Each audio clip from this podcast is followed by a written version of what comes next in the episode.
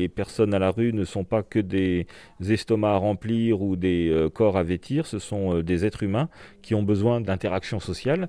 Et quand on est euh, un SDF, on est totalement ignoré, invisible. Et donc le fait d'aller les voir, de discuter avec eux, bah, c'est de leur dire mais tu comptes pour moi, tu es une personne humaine. Et de discuter le bout de gras, ne serait-ce que pendant 10, 15, 20 minutes. Au fur et à mesure, il y a une relation qui s'établit de confiance petit à petit, où les personnes peuvent s'exprimer et donc se sentir vivantes. Les chèques Covid, en fait, ont été mis en place exceptionnellement durant le premier confinement, puisqu'on ne pouvait plus rentrer en contact avec les personnes. Donc il y a effectivement eu 100 000 euros de chèques Covid qui ont été distribués aux personnes avec lesquelles nous avions déjà des liens.